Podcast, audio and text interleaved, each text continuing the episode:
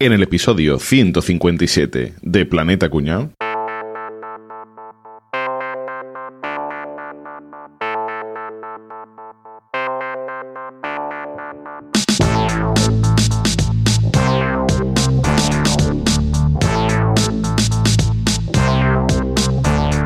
Oye, que, no- que nos han escrito una canción. ¿Qué dice, tío? ¿Qué ¿qué? dice? A ver, a ver, a Que sí, que sí, que nos han mandado un anónimo y resulta que es una canción donde se mete con nosotros. A ver, eh, espérate, déjame ver, espérate. Mira, mira, mira, mira, mira. Hay un verso aquí que es para mí. Dice que cuando te despides das a elegir entre chiste y frase para que no se note tu fracase. Esto está un poquito cogido por los pelos. ¿Esto que le ha escrito Rosalía o qué? Escúchame, pues hablando de pelo, aquí está mi parte. Mucha voz y mucho fútbol americano, pero a ti lo que te va es ser un avaro. Bueno, Buah. es asonante, pero bueno, al menos no, no le llama rugby, ¿sabes? Fútbol americano. A ver, a ver, que busque yo la mía. Siempre tú más, siempre tienes un amigo, pero los porcentajes te salen como el higo. Hombre, pues esta frase mi amigo Antonio lo habría hecho mucho mejor. De mí no creo que tengas nada demasiado malo que decir, a ver. Ah, mira, mira. Que si lees los tweets porque eres un cagueta, pero algunos son flojos como tornillos que aprietan. Ah, fuera. Pero si eso no tiene ningún sentido. A ver, mira, mira, dice, te crees muy listo, te crees muy moderado, pero al final lo que eres es el más cuñado. Lo mismo eso va para mí, ¿eh? Leña, ¿eh? Mm, Sí. Miedo, miedo me da mira lo mío. A ver. Leyendo un PDF la cosa zozobra. En este directo, bosa zobra. ¡Boom! Eso lo ha escrito mi hater. Pero ¿cómo se puede ser tan idiota? Qué sinvergüenza, hombre. Saguillo, qué fuerte, tío. fuera. Fuera, fuera, fuera. Uh, Hateres Teatrillo Ever.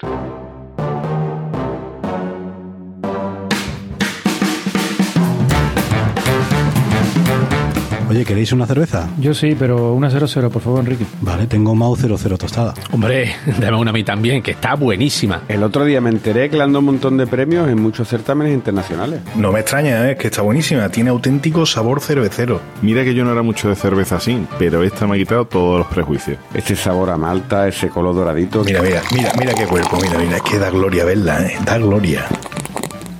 Uf, qué rica, por favor. Si es que no es que está buena, es que está buenísima. Mau 00 Tostada. Un sabor que desmonta prejuicios. Bueno, ¿qué pasa, chavales? ¿Cómo estamos? Bifeando. Tirando beef. He de confesaros que de esta terminología de los chavales de hoy en día, lo de tirar beef, me hace muchísima gracia. Me gusta mucho, no sé por qué. Tirar beef. ¿Pero qué significa ¿Un eso? beef no es un filete? Significa darse un morreo, ¿no? Yo creía que era ligado o algo así, lo del beef ese. Sí, sí. Beef es ternera. A mí me gusta mucho más el, el término latino para esto, que es tiraera. Tiraera. También mola bastante. Hombre, hombre, por favor, pero Sí, es que- tiraera y balacera son dos términos guapísimos. Entonces, tiraera es lo que le ha hecho Shakira Piqué, ¿no? Exactamente. Y además deberíamos defender la tiraera por encima del beef sin ningún tipo Hombre, de duda. por favor. Y además, en español no latino, o sea, el de aquí más cercano a nosotros, ¿cuál es el término? Nosotros diríamos un pique, ¿no? Un piqué. Pique, una rivalidad. Sí, un pique, ¿no? Está Sí. picado, ¿no? Se ha picado. Perdón que te salpique. El caso es que todo esto, esto que estamos hablando es como muy de, así como de raperos y tal, ¿no? Y ahora eso está, ha, ha habido un boom con lo de Shakira y Piqué y tal, pero esto es más viejo que, que el cagar sentados. Escúchame, no te creas tú que lo de cagar sentados tan viejo, ¿eh? en cuclillas, ¿no? Pero todos los, los artistas así lo llevan haciendo toda la vida. Los artistas, siempre que han tenido rivalidad con otro de su mismo arte, se han dedicado obras y está bastante a la orden del día. Messi, Cristiano, Mourinho y Pero Guardiola. Messi Cristiano ¿no? entre ellos no se han tirado nunca, no, no ha habido rivalidad entre ellos, ¿no? Se han llevado siempre relativamente bien, ¿no? Yo qué sé, si era uno metía un gol y el otro metía dos, ¿no? Y el otro metía tres y entonces el otro metía cuatro y así, pues bueno. pues Bueno, era- pero por ejemplo, Mourinho y Guardiola sí. Eso sí sería más rivalidad, Sí. ¿no? Sí, sí, sí, que hayan llegado a las manos. ¿no? Rafa y Boza, tío, por ejemplo, eso, eso es a muerte ya, tío. El pique Rafa Boza Y que Rafa Boza hasta el fin de los días de Planeta Cuñado. Sí, sí, sí, sí. La tiraera continua. Yo no lo llamaría pique, Rafa, yo lo llamaría rivalidad. No, no, nadie lo va a entender porque el tijeretazo que metió en la edición del episodio anterior no se ha enterado nadie de lo que ha pasado. Que nuestros oyentes sepan que nos queremos, que lo decía Álvaro. Pero he tenido que cortar voz. Me que- Era violento, era Me violento. querrás tú. Yo te quiero mucho, muchísimo. Pero no es mutuo, ¿no? No digo nada. Enrique, entonces dice eso que es una cosa de antigüedad, ¿no? De, de toda la vida. Tú tienes algún ejemplo seguro, ¿no? Hombre, claro, yo os voy a hablar de uno que además yo creo que es bastante conocido por todo el mundo. Enrique, ojo, que nos escucha gente de la ESO, no, conocido por todo el mundo, excepto lo que hicieron la ESO, que seguramente no saben ni quién son estos dos que va a explicar. Yo he hecho la ESO y yo fui el que di este ejemplo, ¿vale? Para el guion. Ya, ya, Gilipollas. Te lo, te lo ha aplicado, te lo ha aplicado tu padre. No, pero que los de la ESO, los de la ESO cuando diga Enrique el nombre, se van a creer que es otro. Van a decir, Y ese no, ¿eh? Ese no es. No, Vamos a hablar, yo voy a hablar de la rivalidad de Quevedo y Góngora, Pero ¿vale? dicen los de la ESO. ¿Y quién coño Góngora? ¿Vale? Pues, Pero a Quevedo todo el mundo lo conoce. Quevedo Fit Góngora. ¿no? DJ Góngora. Esto lo conoce todo el mundo, por mucho que os empeñéis en que no, hay cosas que sí que conoce todo el mundo. O sea, no conocer a Quevedo es, es imposible. O sea, es al, sí. al escritor, quiero decir. Sí, sí, quizás a Góngora quizás no es tan universal, ¿no? Como Quevedo, pero bueno, Quevedo todo el mundo lo conoce. Es un escritor que sobre todo hacía de todo, pero hacía poemas y siempre como con un toque así picantoncillo de meterse con alguien o un poco humorístico Sátiro, y tal, ¿no? Sátiro, efectivamente, esa es la palabra. Entonces, bueno, estamos hablando de que esto es en el siglo XVII, el siglo de oro de las letras españolas, que se llama, ¿no? O sea, donde hay, vamos, un- una explosión de gente que escribe súper bien, son muy populares, pero en, en aquella época el que quería vivir de arte era un poco como nosotros, que tenía que buscar mecenas que le mantuvieran, porque si no, no, no, no tenían ot- otro ingreso, ¿no? Está muy bien compararnos con Góngora. ¿eh? ¿eh? Hazte mecenas en patreon.planetacunao.com. Claro, que ha llamado arte a lo que hacemos. O sea, Hombre, Una amiguita atrevido, ¿eh? Un poquito. De eso nada. El caso es, no había publicaciones de libros todavía como ahora que te den derechos de autor o tal, no, aquí o te alguien te apoquinaba directamente o yo qué sé, o estrenabas una obra de teatro y la gente te compraba la entrada directamente o tal, o no ganabas pasta. Entonces, ¿qué pasó? Pues que estaba este señor que era Luis de Góngora, que era de Córdoba, y era un tío muy popular, que tenía sus, sus mecenas y tal, y de repente pues eh, apareció la figura de Francisco de Quevedo, un chaval madrileño y 19 años más joven que Góngora, que oye, que iba el tío ya teniendo su popularidad, cada vez, "Oye, mira qué bien escribe Quevedo, qué tal, qué cosa más novedosa, y bueno, pues que Góngora pues que se vio un poquito amenazado, el hombre, ¿no? Ya dijo, hostia, va a venir aquí el niñato este, a ver si me va a quitar el pan de la boca, ¿no? Y además, Quevedo, como ya os he dicho que era un poquito sátiro, así un poquito meticón, pues empezó a, a reírse de, de la manera de escribir de Góngora. Todo esto hay que explicar que eran de estilos completamente opuestos. Góngora era culteranista, consistía en escribir todo con palabras muy rimbombantes, muy rebuscadas, muy bonitas, para que todo sonara como muy, Muy académico, ¿no? muy académico, y, pero le daba igual que la gente se enterara o no. Y Quevedo era conceptista, que era justo lo contrario, que era escribir con palabras llanas, mucho juego de palabras, mucha cosa que suene parecido a una cosa, que sea la otra y tal, pero que todo el mundo pille siempre eh, la gracia de lo que has escrito, ¿no? Como nuestros teatrillos, sí. Eso es. eso estaba pensando yo. Entonces, bueno, Góngora, harto ya de que el otro le escribiera sonetillos ahí metiéndose con él y que le dijera cosillas y tal, eh, que siempre se metía mucho con su aspecto físico, porque Góngora era mu- era muy feo y tenía ascendencia judía, entonces tenía la nariz grande. y- Claro, eh, qué importante ese dato. Quevedo era antisemita. Efectivamente. Sí, sí, además estamos en una época en la que, bueno, el que y mucha gente, claro, o sea, era el ser judío, pues estaba mal visto, entonces Góngora tenía ascendencia judía, pero eh, estaba ahí como escondido y tal, entonces bueno. Entonces Góngora le escribió unos versos ya directamente atacando, ¿no? Dijo, musa que sopla y no inspira y sabe que es lo traidor, poner los dedos mejor en mi bolsa que en su lira, no es de Apolo, que es mentira, hija musa tan bellaca. Os he dicho que era culteranista, o sea, esto no hay quien lo entienda, hay que, hay que, Entiendo, hay que fijarse mucho y tal, pero bueno, se está metiendo con él, dice, Repelente que, que hostia tiene. Claro, o sea, es, es musa que sopla y no inspira. O sea, es- es, tío, que no sabes escribir, que estás aquí que te piensas que tú Quevedo, que vienes aquí, que no tienes ni idea, ¿no? Es que no. Eres un ladrón, porque dice, poner los dedos mejor en mi bolsa que en su vida. O sea, porque Quevedo le, le copiaba los versos y se los tocaba un poco para y decía, tío, que me estás copiando, esto es una mierda, ¿no? Pero claro, Quevedo, pues no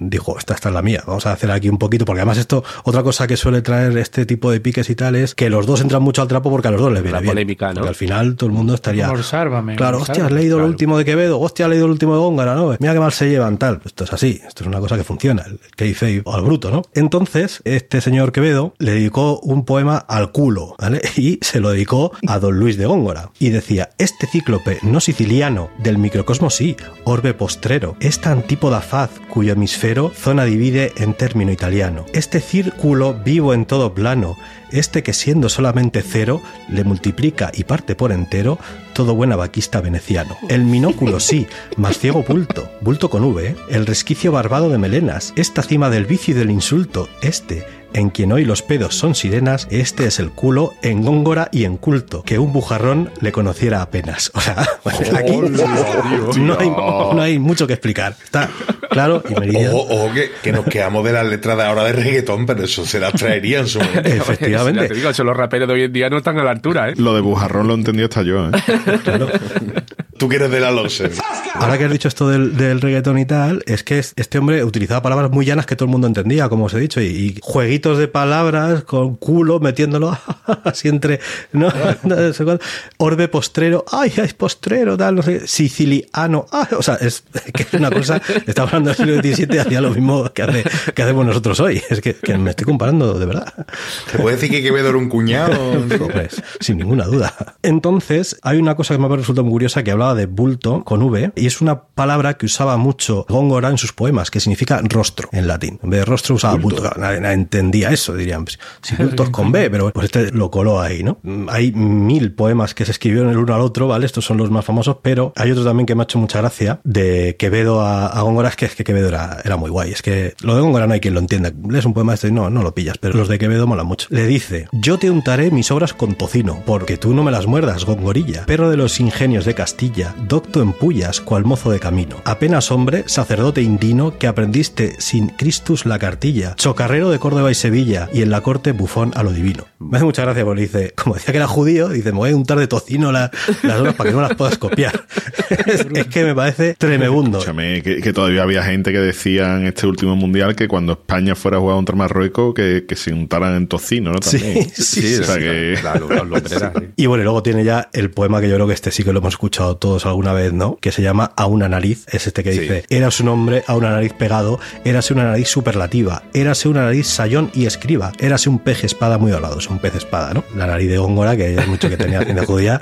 Tenía ahí Napión, ¿eh? era como Franco Napiato, así. Y nada, esto sí que lo conoce todo el mundo. Para terminar, ¿cómo acabó este eterno rifirrafe que tuvieron durante años estas dos personas? Pues Góngora, un poquillo mal. ¿Qué pasó? Que Góngora vivía en una casa de alquiler, ¿vale? Y entonces la pusieron en venta porque el dueño, pues no sé por lo que fuera, pues la pusieron en venta. Y Quevedo dijo, tate, la han puesto de venta, voy a hacer una cosa, la compro. Y compró la casa donde Góngora vivía de alquiler, sabiendo que Góngora vivía ahí. El primer mes que Góngora no pudo pagar el alquiler, el otro lo desahució y lo echó a la calle. Y entonces Góngora se murió por ahí, tirado debajo de un puente, sin un duro, sin casa, sin dinero y sin nada. Esto sí que es una tierra era como Dios manda, ¿eh? Ahí a, muerte.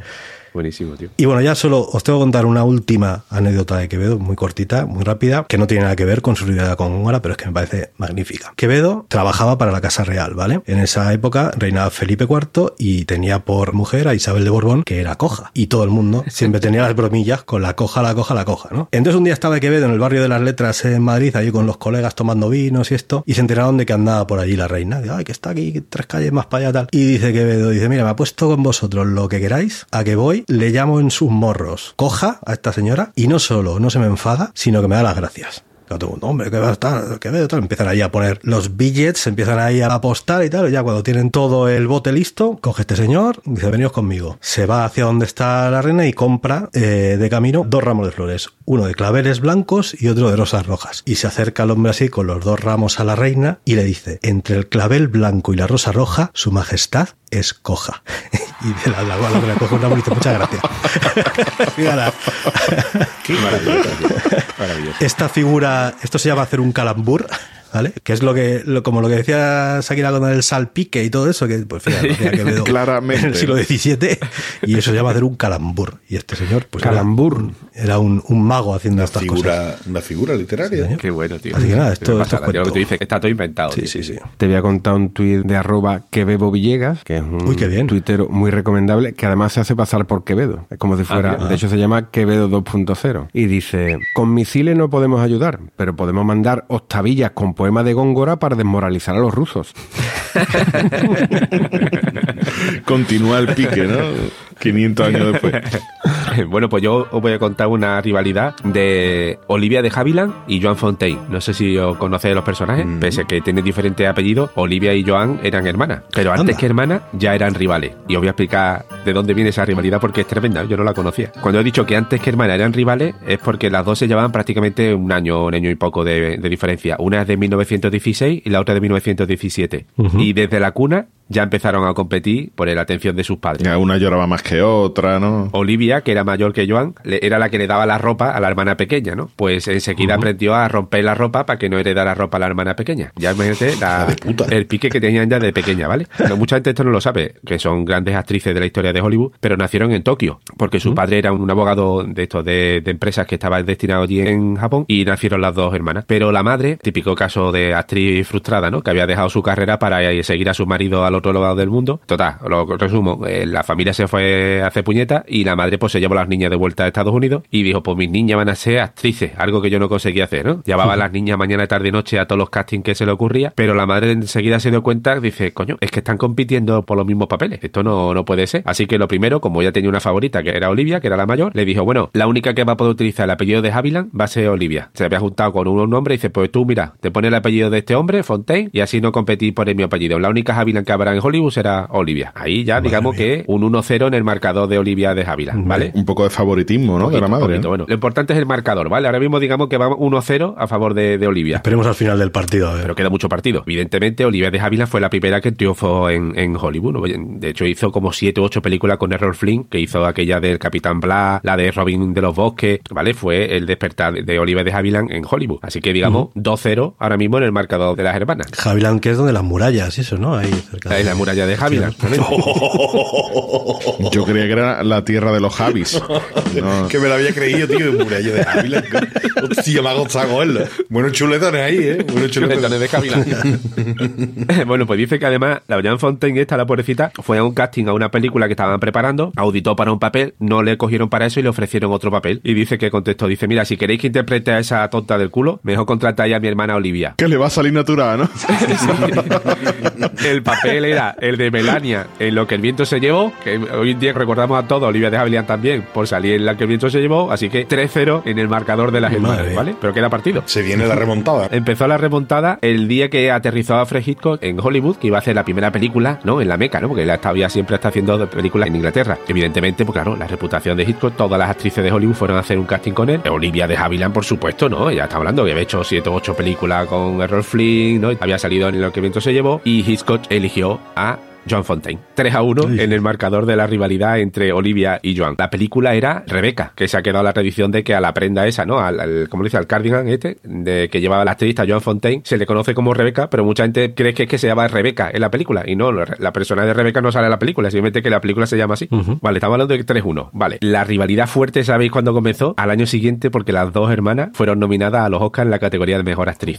Tela, tela. Lo de, lo de Will Smith quedó, quedó Imagina. corto, ¿no? Olivia de Havilland competía por Si no amaneciera y Joan Fontaine por La sospecha, que también es otra película de Hitchcock. And the Oscars goes to Joan Fontaine. Así que ahora mismo 3-2. 3 a 2 en el marcador. Bueno, perdona. Uh. Yo creo que ganar el Oscar por delante de tu hermana que te lleva un montón de películas, yo diría que Puntúa va puntúa doble, doble. es un- es un 3-3. puntúa doble, ¿eh? Ahora mismo Sí, 3-3 sí, en el marcador. No sé yo, o sea, Eso directamente es un triple en el último segundo desde tu lado de la cancha. Pero diría que es un 3-3, ¿eh? ¿Qué pasa? Que la Olivia de Havilland esta se moría de envidia y se ve que, claro, siguió mm, haciendo un montón de películas y ya empezó ya en plan a arrasar, porque consiguió dos Oscars casi consecutivos y su hermana Joan Fontaine no, no consiguió ninguno más. Así que digamos que es un poco de otro puntito para la Olivia, ¿no? No, Sí. hombre, no, no, no, no. Si el otro puntuaba doble y estas son dos Oscars, tenemos que sumar cuatro Pero la otra ya ganó el primer Oscar. Es que ya no es lo mismo. Ya puedes ganar seis Oscars más. Que el primero te la gana tu hermana. Esa es la rivalidad.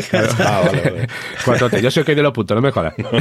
Pero como de los puntos, igual que los porcentajes. Y le doy el punto no porque ganara un Oscar, porque el Oscar ya la ganó la otra, es porque cuando recibió el segundo Oscar, pasó por delante de la butaca donde estaba la hermana, Joan, que se puso de pie para felicitarla y le giró la cara cuando pasó a su lado, le dio un ridículo delante de toda la audiencia. Claro, en aquella porque no se televisaba. Olivia, eso no se hace Olivia. Ese gesto fue un punto y aparte para siempre. La enemistad de las hermanas ya fue cada vez en aumento. Y además, lo que estaba hablando antes de, de Góngora y Quevedo, sacaron esa enemistad fuera del mundo del cine. Cada vez que alguna daba una entrevista en prensa, le soltaba una pullita a la hermana para que estuvieran. "Hola, ¿Ha visto lo que le ha dicho la Olivia de su hermana? Yo siempre estaban en la comidilla de, de la gente. Olivia, que te digo que ya había ganado dos Oscars y se hizo muy famosa, estuvo saliendo con el millonario en este, el magnate Howard Hughes, ¿os suena? El de la película esta de DiCaprio del aviador, que era un millonario con los aviador, ¿no? aviones y Sí, su película. sí, sí, sí. Pues estuvieron saliendo y tal. Hughes acabó la relación con Olivia y comenzó la relación con otra mujer. ¿Hace falta que os diga con quién? Pues la- Con la hermana. Con John Fontaine. 4-4 en el marcador de rivalidad de las hermanas, ¿vale? A la hermana con más ganas, ¿no? Sí. No dicho. Sí, ahora mismo digamos que pitamos el descanso, ¿vale? El árbitro manda a los dos equipos a descanso al vestuario y no es un descanso figurado, sino que fue verdad, porque en esa época enfermó muy gravemente la madre de ambas, que estaba con cáncer, y las hermanas pues digamos que dijeron, bueno, vamos a dejar ahora la tontería que hay que estar pendiente de mamá. Las dos se retiraron del cine durante unos meses para estar los últimos días con su madre, pero se ve que le surgió como una pequeña gira teatral cerca de donde estaba la madre, a la- una de ellas, a Joan Fontaine, y la Olivia de Havilland le dijo, sí, sí, tranquila, eh, vete a hacer la gira, yo estoy pendiente de mamá, si pasa cualquier cosa, no te preocupes, que yo te aviso. Y es verdad, le avisó, le avisó concretamente dos semanas después de que muriera su madre, que hubiera sido el funeral. Le hizo un chupa chupa, yo te aviso, pero 5 a 4 en el marcador de la rivalidad de las hermanas, Madre ¿vale? mía. Bueno, pues desde entonces no se volvieron a hablar, salieron en 20.000 sitios soltándose pulladas la una a la otra, que uno el aspecto, que si era vieja, que si no sé cuánto, que si se había casado con no sé cuántos hombres, que no sé qué. Y hay una frase que yo creo que resume perfectamente la rivalidad, que la dijo Joan Fontaine, que decía, siendo yo más pequeña que ella, me casé primero, gané el Oscar antes que Olivia, y si me muero antes que ella, seguramente le joderá porque seguirá viendo el hecho antes que ella, ¿no? Bueno, pues Joan Fontaine falleció a los 96 años, en 2013, y Olivia de Havilland falleció a los 104 años, en 2020. Hace nada, ¿no? Otro punto para Joan Fontaine. otros dos o tres puntos. Empate a 5 en el marcador de una rivalidad que duró casi 100 años. Porque fíjate, una hermana 96 y la otra Fíjate. 104 años, tío. Curioso. Sí, ¿eh? sí. ¿Pero no hubo desempate o qué? No, porque ya han muerto las dos. Porque tú has juntado los puntos como tú. Porque para mí ha ganado Le Olivia. damos el punto a verdad. Olivia por haberse muerto a la última, ¿no? Para que dura más Sí, años, sí, ¿no? sí, está. sí, sí, sí, claro, claro, claro. Nada más por dar por culo, tío. 104 años, tío. Qué maravilla. Magnífico, hay historia, no conocía eso. Vamos, son las dos para hacerle un monumento, ¿eh? Vaya. Sí, sí, tienen que haber sido Lo divinas. del funeral ¿eh? me encantó. De, de avisar a la hermana hasta dos semanas después me encanta, tío. Joder, a ese tío. Bueno, pues yo voy a contar una historia un poco diferente, porque estos son otras artes, pero también puede haber beef y tiraera con piedras por en medio. Hombre, sí, claro, piensa que te va a Hombre, tirar claro, ya ped- te digo, piedra- es bastante propenso. Que te va a ¿eh? tirar pedra, no, pero esto es en arte, ¿eh? Esto es decir, en la arquitectura y la escultura. Ojo ahí, ¿eh? Entonces sí que son monumentos de verdad, ¿no? Exacto, Es exacto. una rivalidad monumental. Cogemos el avión y nos vamos a Roma. Yo voy a contar la historia de una rivalidad, una de las que ha hecho crecer a Roma y se dice la ciudad eterna, con miles de monumentos, e iglesias y demás, pues se debe en grandísima parte a la rivalidad de estos dos. Hablábamos antes de Messi y Cristiano, que la vivieron Madrid y Barcelona con un montón de goles. Bueno, pues esto aquí, quien se lucró de ellos fue Roma. Pues estos dos artistas son Gian Lorenzo Bernini y Francesco Borromini. Aquí todo con Muy italiano. Bernini sí me suena, Borromini este no lo conozco. Cuando te cuente la historia vas a comprender por qué te suena Bernini y por qué no te suena Borromini. Ah, vale, vale. vale. Son dos genios, pero no podían ser más distintos. Bernini nació en Nápoles, Borromini nació en el lago de Lugano, en lo que hoy día es Suiza. ¿En cuá, en cuá? En Suiza. Bernini estaba tocado por la fortuna y Borromini era una figura trágica hasta su último día. Bernini era extrovertido, brillante, un protegido de los papas desde el principio y era un genio natural. Un día era capaz de esculpir, otro pintaba, otro escribía comedia, se dedicaba a la arquitectura y Borromini era totalmente diferente. Bueno, fíjate, este era rico, mujeriego, trasnochador, se casó y después tuvo 11 hijos. Fíjate, entonces tenía además la cruz de gran follarín en el pecho. ¿eh? Se hizo él la cruz, la tenía- Se la- se la esculpió, ¿eh? la puso. Y Borromini silencioso, muy cerebral, muy religioso. Célibe, dicen que quizás homosexual también, siempre vestido de negro, un carácter muy difícil. Con todo esto que os he contado, que lo que pasa es que Bernini era un tío que seducía a todo el mundo, siempre ganaba en cualquier cosa, y Borromini, pues al, al contrario, casi que asustaba a la gente, ¿no? Los dos coincidieron en Roma en su juventud. Lo único que pasa es que sí es cierto que a Bernini ya lo conocían los papas desde muy pequeño, ¿vale? De hecho, un día se lo llevaron al papa Pablo V con 13 años, y este, el papa le pidió que dibujara una cabeza. Y de hecho, el papa dijo: Este niño será el Miguel Ángel de su época. Dilo, A mí me dice que dibuje una cabeza y la que mejor me sale ya sea de tu padre. vamos.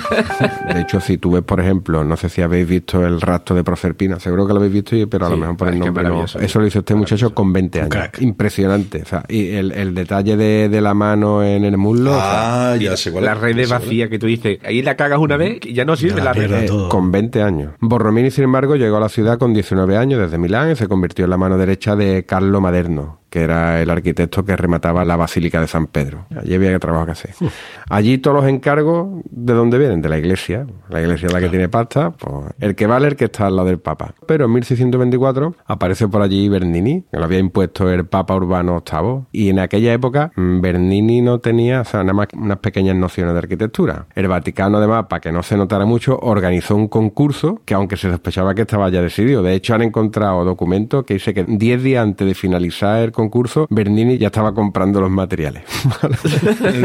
Entonces, ¿qué es lo que pasa? Para Maderno y Borromini, pues esto fue humillante. Dijeron Borromini y Contanova. Pero en gallego, ¿no? Por lo que veo, lo dijeron en gallego. ¿no? Gallego italiano. Es que es muy parecido. En 1629 muere Maderno, el maestro de Borromini, y bueno, y él esperaba ser nombrado el arquitecto de la fábrica de San Pedro, ¿no? Pero nada, toda Roma sabía que este puesto era para Bernini, menos él, que se pilló un rebote que te caga. Entonces ahora, pues no le queda más cojones que oírse por ahí o trabajar con Bernini. Aceptó trabajar, y bueno, mira, entre los dos, pues trabajaron cinco años juntos, ¿vale? Pero el otro le hizo unas putadas. Es verdad que hicieron grandes proyectos como San Pedro, el Palacio Barberini. Una de las cosas que hicieron juntos fue el baldaquino de, de San Pedro. De hecho, esto se considera la primera obra real del barroco. O sea, que entre los dos dieron origen a lo que fue el, el barroco, que es una locura. Borroco, ¿no? Supongo, ¿no? Si era Borromini, era el Borroco, ¿no? La putada cuál es? La putada es que el que dominaba la técnica, el que lo hizo todo fue Borromini, pero todo el mérito se lo llevó Bernini. O sea, que también hizo, pero que el mérito se lo llevó todo. Fíjate cómo es la cosa que trabajaban juntos, pero Bernini cobraba 10 veces más. 10 veces más. Borromini cobraba por mes. Borromini era consultor, ¿no? Bernini era analista. Trabajaba para una de las Big Four, ¿no? La gota que colmó el vaso fue con un trapicheo que ideó el propio Borromini, que sería todo, pero tonto, no tenía nada, ¿vale? Dice, vamos a crear una empresa de abastecimiento de mármol para San Pedro. Ellos contrataban las cosas a su propia empresa y de puta madre se repartían los beneficios. Hasta que se dio cuenta este que Bernini había pactado en secreto una comisión especial para él. Por ahí también se la metía. Entonces ella le dijo, mira, vete con todo tu puta madre que ya no te aguanto más. Filio putana. ¿Eh? Y se fue. Entonces ya Borromini, ya fuera del Vaticano, empezó a buscarse la vida, pero el tío tenía un talento espectacular. De hecho, unos frailes españoles, los trinitarios descalzos, le dieron la oportunidad de hacer una iglesia pequeñita, que era San Carlino, y aquello gustó muchísimo. Tiene nombre de perro. Sí, sí. Entonces, ¿qué es lo que pasa? Este empezó a recibir ya muchos encargos. Hizo la cúpula de San Nicolás la Sapienza y el oratorio de los filipinos, que son allí muy, Los muy conocidos. Los filipinos, los blancos me gustan a mí. Oh, los chocolates se me hacen bola. Boza, estoy de acuerdo contigo, tío. Filipino blanco. sí, Estoy eh, de acuerdo chocolate, contigo. Sí, sí, sí, sí. Hasta aquí mi aportación al arte italiano. Mi aportación queda aquí. ¿eh?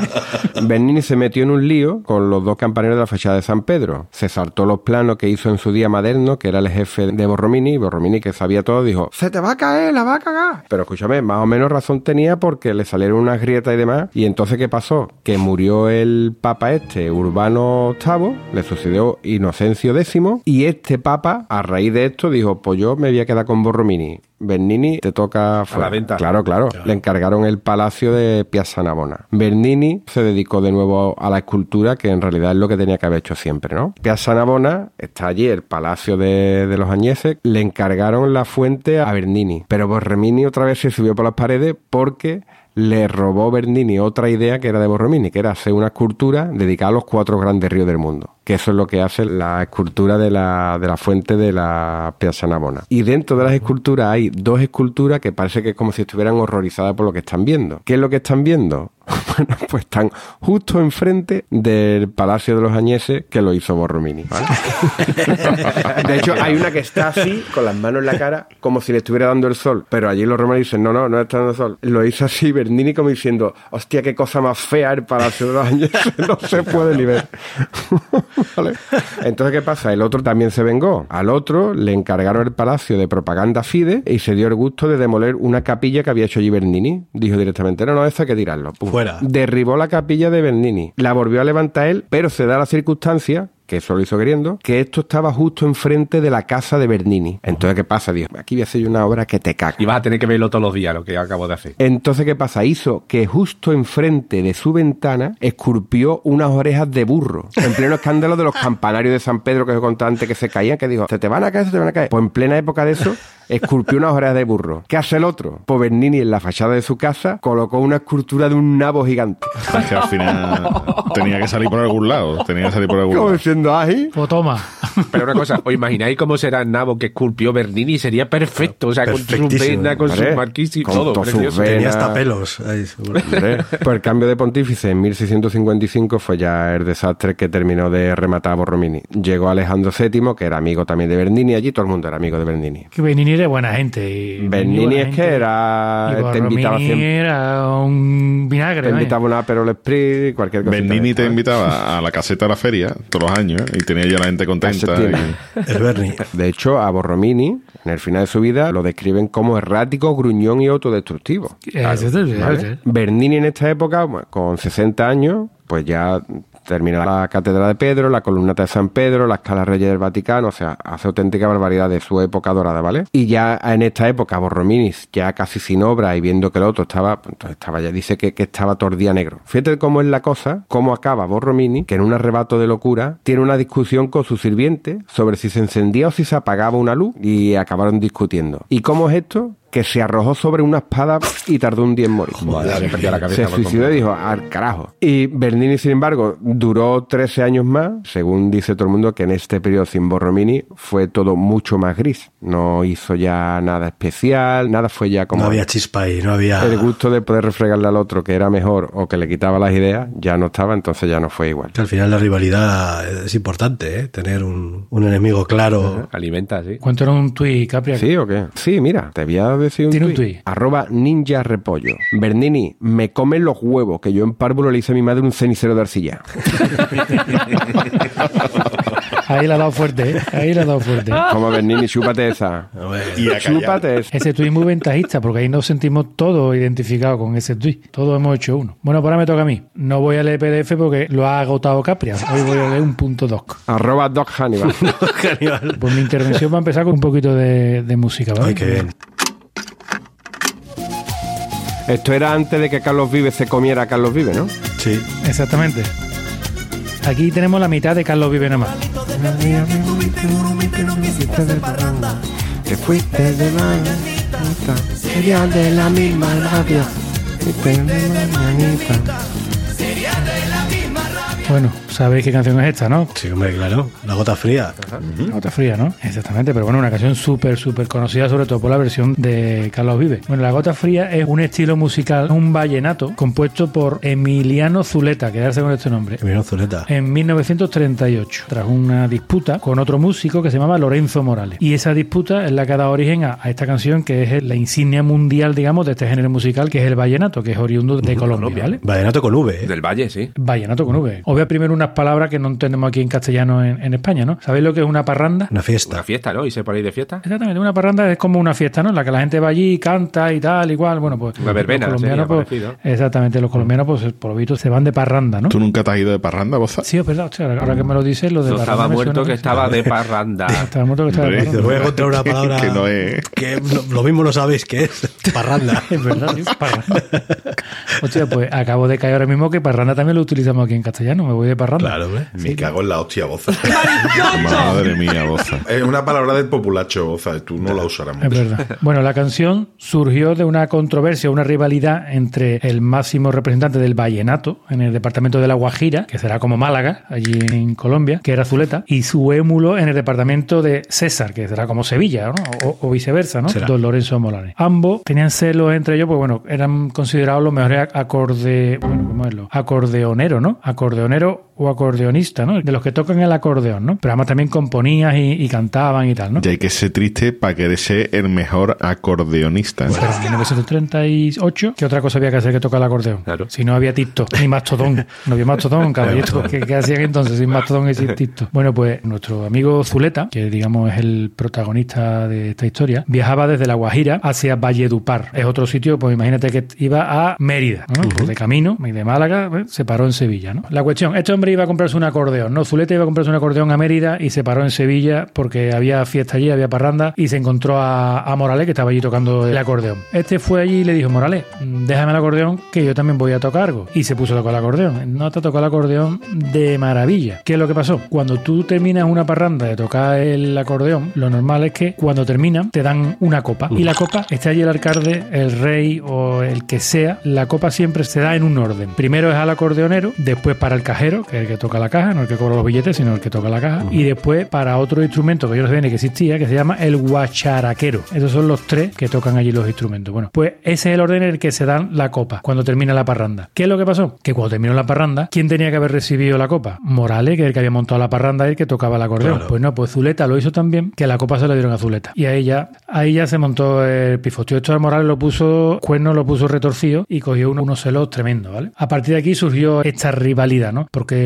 Morales le quitó el instrumento y se piró. Y Zuleta también se molestó porque interpretó que, bueno, que le estaba haciendo como un, un feo, ¿no? O sea, que el único que había hecho había sido tocar y toca bien. Bueno, Zuleta fue a, a Valledupar, que es Mérida, compró su acordeón y regresó a Huacoche, que es donde estaba el Morales, para seguir de parranda y darle un poquito de por culo a Morales, diciendo, tú me has dejado aquí tirado y tal, pues bueno, Pues vuelvo a tu pueblo y voy a liarte el taco aquí de parranda. Pero este, pues Zuleta, ¿qué se le ocurrió? Pues empezó a cantar versos sobre lo que había pasado con, con Morales o Porque lo llamaban Moralito porque por lo era muy chiquitito. Entonces todo el mundo lo conocía por Moralito. Y de ahí surgió la canción de La Gota Fría. Uno de esos versos que este tío se inventó fue La Gota Fría. Fíjense bien, en el año 1938. Por eso la canción comienza Moralito, Moralito me decía él a mí que él a mí me iba a ganar y cuando me oyó tocar le cayó la gota fría y al cabo de la compartía el tiro le salió mal. Ese es el principio de la canción. ¿Por qué lo de la gota fría? Dicen que lo de la gota fría es porque había una cárcel allí en aquella parte, que había una celda, que caía una gota de agua que estaba muy fría. Bueno, porque decían que a los presos de esa celda le caía la gota fría y aquello era podido bastante chungo. Y no puede ser como la gota fría esta de sudor que te entra cuando estás Que ahí. parece más lógico.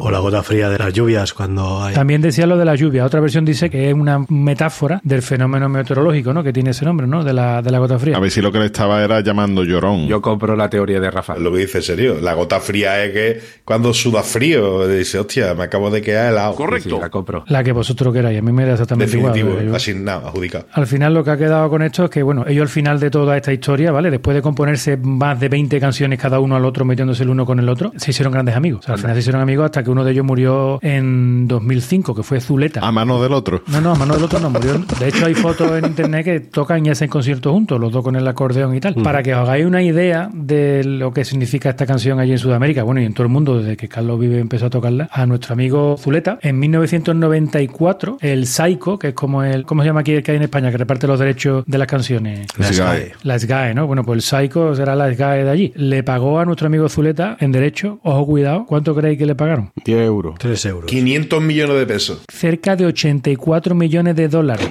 Qué burrada, ¿no? ¿Qué dice? Se dice, en el año 94. Qué Qué guay. disparate, tío. Fíjate tú. Después esa canción la han interpretado un montón de gente, entre otros Julio Iglesias, por ejemplo, también tiene una versión. Y ahora hace poco, yo no sé si habrá resuelto ya o no, a Carlos Vive le prohibieron cantarla porque hay una guerra, digamos, legal entre una productora musical que dice que es la propietaria de los derechos actualmente y los herederos de Zuleta, que son los que siguen viviendo de esta canción, que fijarse bien dónde comienza, o sea, en un bar de mala muerte de allí de ese pueblo de Dios, tocando el acordeón, de ahí salió esa canción y dónde ha llegado y la de dinero que ha generado. Joder, una, qué bueno. una historia curiosa. Bueno. Mira, a lo mejor el origen por lo que hemos, nos hemos decantado por este tema, dice el amigo arroba Carl Wilslow. Dice, hoy he tenido una pesadilla horrible. He soñado que Shakira era mi ex. Vaya tía resentida, ¿eh? Oh, Nunca te eches de ex a una compositora, ¿no? cualquiera tiene ahora una relación con Shakira, ¿eh? Decía una que yo nunca le haría una canción a mi exnovio. ¿no? Y digo, pero si es que tú no eres cantante, ¿qué coño vas a hacer?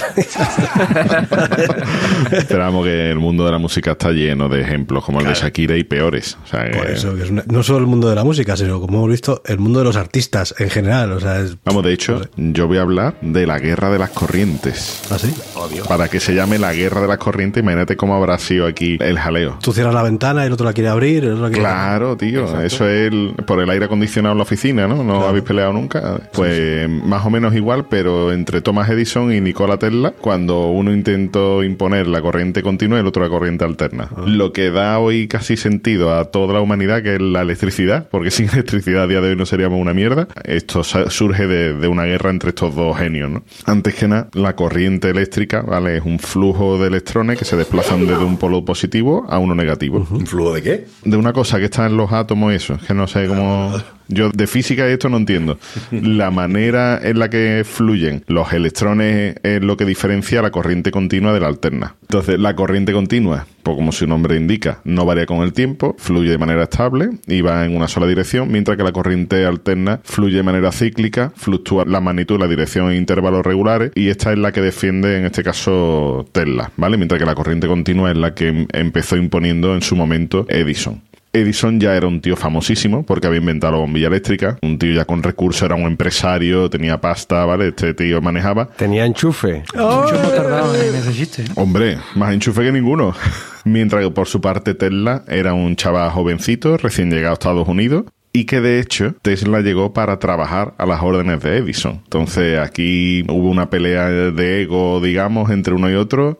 La corriente continua tiene un gran problema de ineficacia, ineficiencia, mejor dicho. Y es que era una corriente que no se podía transportar a muy larga distancia, porque perdía casi toda la energía por el camino, ¿vale? Entonces tenías que tener pequeños transformadores en la ciudad. De hecho, hay imágenes de Nueva York en aquella época, cuando solamente estaba la corriente continua, que era un jaleo de cable brutal, porque tenías que tener generadores prácticamente en cada esquina, porque no se podía transportar más de un kilómetro aproximadamente, ¿vale? Eso por un lado, y ahora llega Tesla a Estados Unidos, lo contrata Edison con reticencia, porque decía que era un chaval muy joven, que no tenía ni puta idea, no sé qué, pero le dice, oye, yo tengo aquí un problema de ineficiencia con la corriente continua y yo quiero que tú me ayudes y si me ayuda te voy a pagar 50 mil dólares si me resuelve el problema. ¿Qué pasa? Pues que Tesla idea el otro tipo de corriente, la corriente alterna, que lo que permitía era que la electricidad se generase en centrales, ¿vale? Que fuera elevada a alta tensión, se transportaba a través de distancias larguísimas y después se volvía a transformar en baja tensión, ¿vale? Entonces, esto era mucho más útil porque tú podías tener una central en las afueras de la ciudad, la transformabas allí, la mandabas hacia la ciudad y allí la podías distribuir de mejor manera, ¿vale? Que la corriente continua.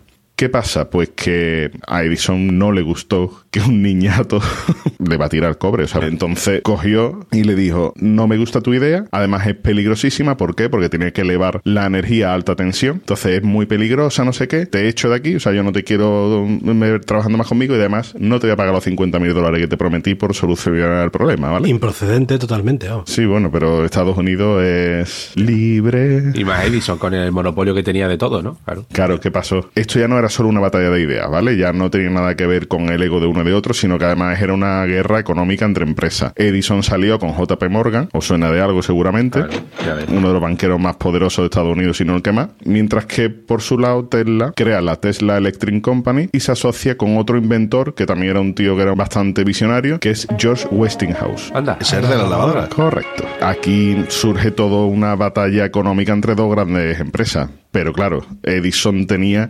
muchísimo más poder económico, manejaba las fuentes de información, porque con JP Morgan y demás tenía muchísima mano en, lo que sería la prensa y todo esto. Pero es que la idea de Tesla era buenísima. O sea, era tan buena que poquito a poco fue ganando más y más contratos públicos, porque al final el, el sistema era mm, pura eficacia y le venía estupendamente a cualquier ciudad que se quisiera electrificar. De hecho, una de las primeras ciudades que se electrifica fue gracias a las cataratas de Niágara, generaron una central eléctrica a las cataratas, la trasladaron a treinta y pico kilómetros a Búfalo y allí fue donde tuvieron una de las primeras ciudades electrificadas con corriente alterna. No usaban cable, llevaban la luz con búfalo en alforjas o algo Sí, así. sí. Que aportaban la luz la llevaban con bueyes. en una carreta, ¿no? De búfalo. La llevan con bueyes. Como estaba diciendo al principio, la corriente alterna necesita que se eleve a alta tensión. Eso era bastante peligroso siempre y cuando no tuvieras, en este caso, ningún tipo de medio de protección y demás. Te quedabas pegado al cable y ahí te quedaba, ¿vale? Hubo varias muertes entre operarios que trabajaban en centrales y demás. Entonces, eso lo aprovechó Edison para atacarle al cuello a, a Tesla. ¿vale? Empezó a hacer demostraciones públicas en las que aplicaban corrientes continuas a un animal y veía que solamente lo dejaba atontado, mientras que después le aplicaban corriente alterna a alto voltaje y se lo cargaban, lo freían allí en medio de la gente. O sea, cosas muy poco éticas, ¿vale? Utilizar carneros, vacas y demás para hacer demostraciones públicas para cargarse la idea de Tesla, porque al fin y al cabo aquí era una guerra de puramente económica entre dos empresas ya. Claro, Edison decía, mira, ve que este es la de peligroso. De ahí venía el nombre. Correcto. De hecho, el propio Edison pues, se bajó al barro, ¿no? Se puso a escribir artículos, a, a mandarlo a la prensa que tenían ellos comiendo de su mano, calificando la corriente alterna de una amenaza constante para hogares, personas y ciudades enteras. Él lo que no se acordaba era de que en Nueva York hubo un gran incendio debido a un fuerte viento por la cantidad de cable que tenía que haber con corriente continua y murieron 400 personas. De eso no se acuerda por lo que sea, ¿vale? Pero... Minucias. pero a este le pegó fuerte y flojo. ¿Qué pasa también? Pues que en estos años se crea la silla eléctrica. ¿Quién la patenta la silla eléctrica? Pues una de las empresas de Edison. ¿Y qué corriente eh, utiliza para la silla eléctrica? Pues la, La de matar las vacas, la alterna. La alterna. Vale. E imagínate, ¿no? A nivel propaganda, tu idea de tipo de electricidad que debe dar sentido, ¿no? A la vida de una ciudad y demás, tenerla matando a personas en las cárceles, pues no es buena propaganda. ¿no? No. Lo que pasa es que con el paso de los años, pues la corriente alterna se fue imponiendo porque era visible que era el mejor sistema para electrificar un país entero. Y lo único que en todo este camino, al final Tesla no pudo disfrutar de su victoria, porque a todo esto se vio obligado, porque no tenía un duro, a vender su patente al socio, a Westinghouse, que fue el que realmente se llenó las arcas de, de dinero. Pero es que por otro lado, Edison tuvo que admitir su derrota, porque al final tuvo que solicitar la licencia de la patente a Westinghouse para poder usar la corriente alterna en la General Electric, que era una de las empresas de Edison, para dar servicio a las ciudades que se lo solicitaban. Al fin y al cabo, ya después de todo esto, la corriente alterna se ha convertido en la norma de transmisión de energía eléctrica de larga distancia y demás en todo el mundo, mientras que la corriente continua son solamente para aplicaciones de baja potencia, pila, batería, etcétera, pero no se utiliza para más nada porque es que es muy ineficaz. Al final, pues Edison se hizo multimillonario. Tesla, ahora sí, a la larga, ha ido teniendo más relevancia, sobre todo con el nombre, ¿no? De la empresa de Elon Musk y demás. Pues ha saltado un poquito más a la luz, pero es verdad que es un tío que fue un poquito más perfil bajo. Ha saltado más a la luz, dice. Qué bien traído, qué bien traído.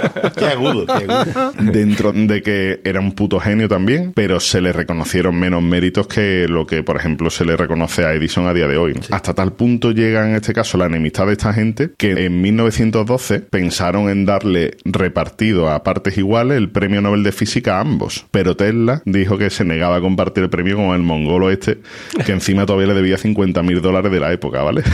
se negó y se lo tuvieron que dar a un inventor menor, un tío que pasaba por allí prácticamente, porque le cogió de improviso. O sea, estaba todo diseñado para darle el premio Nobel de Física a los dos a compartir y Tesla se negó en el último momento y tuvieron que dárselo a otro. Tuvieron que improvisar. Hay que ser orgulloso en esta vida. interesante, tío. Bueno, te voy a contar yo un tuit de los amigos estos. De arroba Clint Pity Clint. Dice, tienes que hacer un trabajo la bombilla. Entonces hablo de Edison. ¿Qué, qué, qué Edison? Que tengo que hacer un trabajo sobre la bombilla.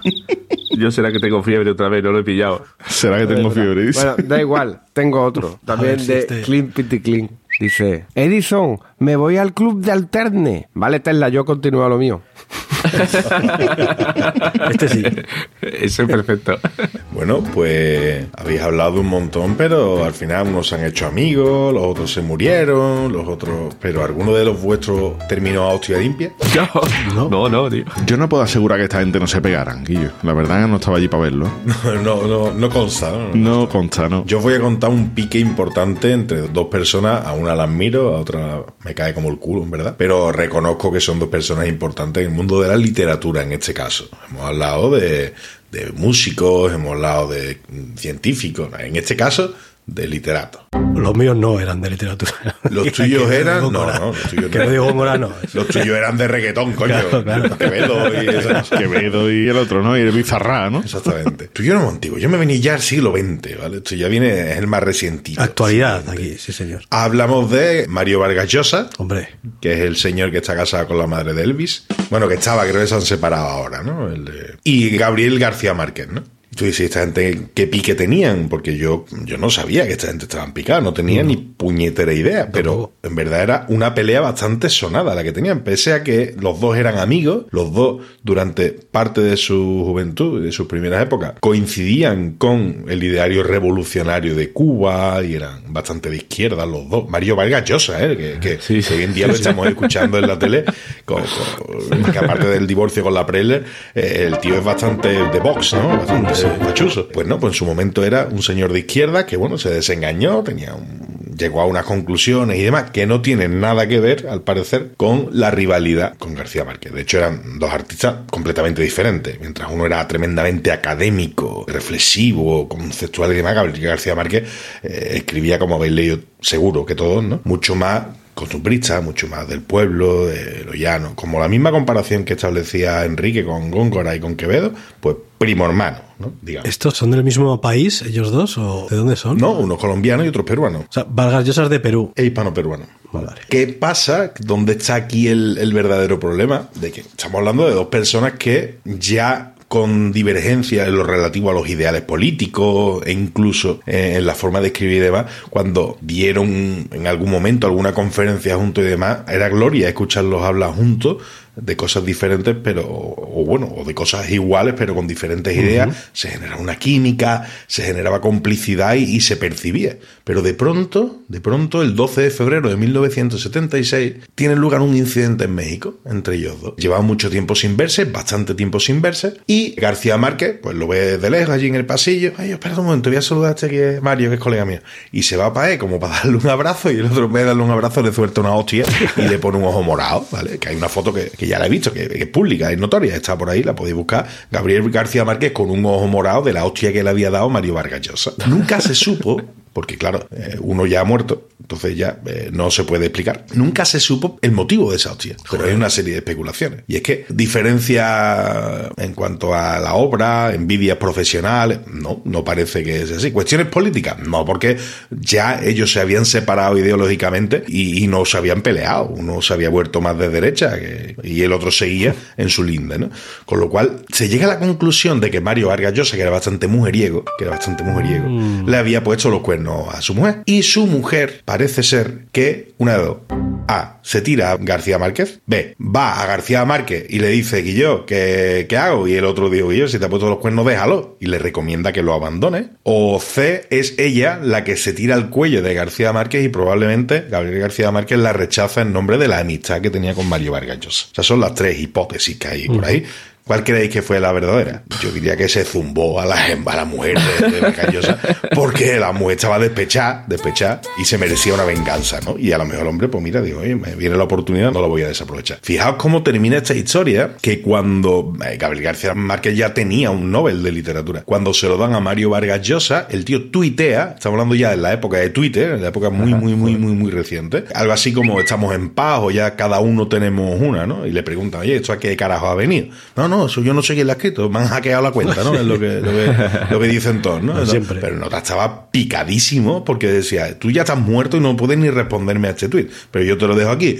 Tú tenías un premio y ahora yo tengo otro. Ya murió el pique con la muerte de Gabriel García Márquez. A Vargas Llosa le queda poco también para soltar la cuchara, pero eso nunca, nunca, nunca se va a terminar de revelar. Pero Pique, Pique estuvo ahí, ¿eh? Pues qué mal no saber por qué. O sea, eso me, me dejas completamente. Si sabemos por qué, tenemos una, tres hipótesis, tenemos, ¿no? Y era un, un lío de falda seguro, ¿eh? Ignatius Farray decía que era que es que uno le hizo un mortadelo al otro, ¿no?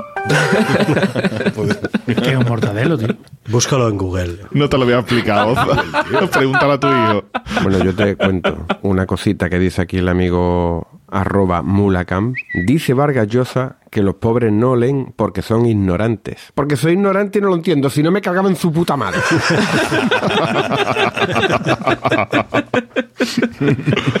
y otro encadeno. Este, la verdad, yo creo que este lo he leído, este, este ha salido ya en otro programa, pero me da igual. De arroba Garzari.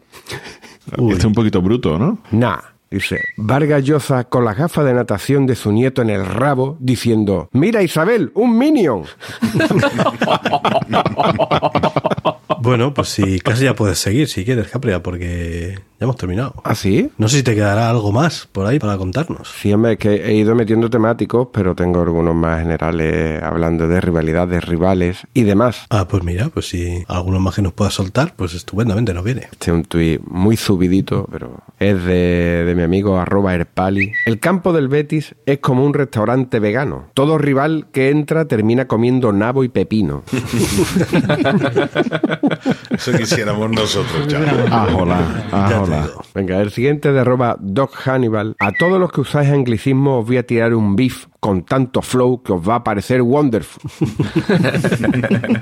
Venga, el siguiente es de arroba mortimerfu. Así que quieres ser un X-Men. ¿Cuál es tu superpoder? Viste, mi superpoder consiste en la infinita sucesión verbal arrollando al rival, agotando su defensa sin piedad a través de... Vale, te llamaremos Valdano. Estaba pensando, soy maldano, seguro. Venga, este es de Sotón, arroba catacerca. He escuchado las últimas canciones de Shakira y me parece que podría estar manifestando cierta disconformidad con la nueva relación sentimental de Piqué. Yo no creo que vaya por Piqué, ¿eh? Que lo sospecha, ¿eh? Vamos, que es muy... Yo no creo que vaya por ahí. Este es de arroba traer rufles. Lo que tenéis en común con Messi y Cristiano es que vosotros también soléis defraudar bastante. ¡Oh! ¡Qué buena esa! El siguiente es de arroba palas risas. Jefe, tengo algo que decirle. ¿Y por qué viene usted con Shakira? Prepárate. y con rap, ¿sabes? Prepárate. Y terminamos con este de arroba Clint Pitty Clint. Gracias por regalarme esta raqueta de Federer. De nada.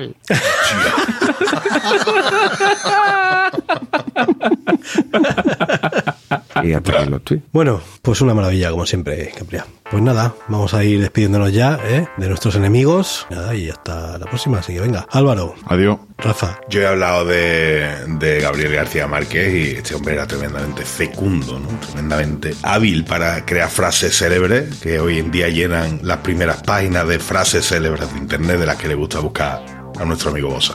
Pero hay una serie de frases que a mí me gustan mucho de él. Te voy a decir tres. Una rápido. El secreto de la buena vejez no es otro que el de un pacto honrado con la soledad. ¿no? Es una frase maravillosa. Hay otra que dice, la sabiduría nos llega cuando ya no nos sirve para nada. Muy buena. Eso nos pasa a nosotros, seis cuarentones cuñados, que sabemos mucho de todo, pero no sirve para un carajo. Pero me quedo con una frase. Un hombre solo tiene derecho a mirar a otro hacia abajo cuando tiene que ayudarle a levantarse. Esta es la, la verdaderamente importante y la que más me gusta a mí de Gabriel García. Muy buena, sí, sí, muy buena. muy bien. Boza, que hasta la próxima.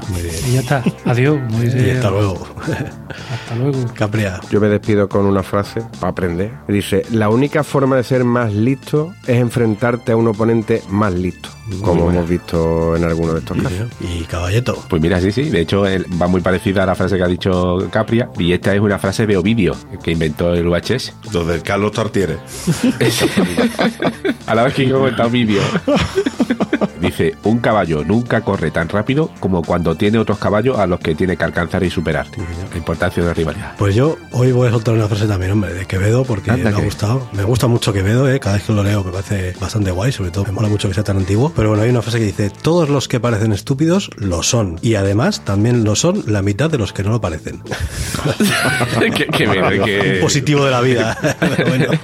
bueno, pues nada, recordad, nuestra web es planetacunao.com. En todas las redes sociales habidas y por haber últimamente más en Mastodon que en ningún otro lado, estamos con el usuario Planeta Cunao. En nuestro grupo de Telegram es telegram.planetacunao.com. Hemos hecho una reforma hace poco. Si alguna vez has entrado y te han abrumado la cantidad de mensajes ingentes que había, pues ahora está todo por temas y es más fácil de seguir. Pero el ambiente es el mismo de siempre, muy bueno. Y nada, si nos quieres echar una mano económicamente hablando, dos opciones. Tienda.planetacunao.com, nuestra tienda de camisetas con diseños exclusivos, bueno, camisetas y gorras y, Y tazas y sudaderas. y tazas y, sí, Y cosas. mochilas, de todo, de todo lo que pueda ocurrir. Y amazon.planetacunao.com. Si compras en Amazon, entras en ese enlace, eh, a ti no te van a cobrar nada, pero a nosotros nos dejan quedar alguna propina. Y he dicho dos, pero resulta que quedan tres. Patreon.planetacunao.com. Los artistas necesitan mecenas. Ya lo hemos explicado aquí. Ahí está. Ya, ya lo hemos visto. Ya. Lo hemos Está- dicho. lo hemos visto y viene muy bien además ese, ese mecenazgo ¿eh? para que los artistas puedan desplegar su talento sin ningún problema. Así que nada, entra ahí y si te apetece, pues nos dejas una propinilla. Así que venga, un saludo. Hasta la próxima. Adiós.「恥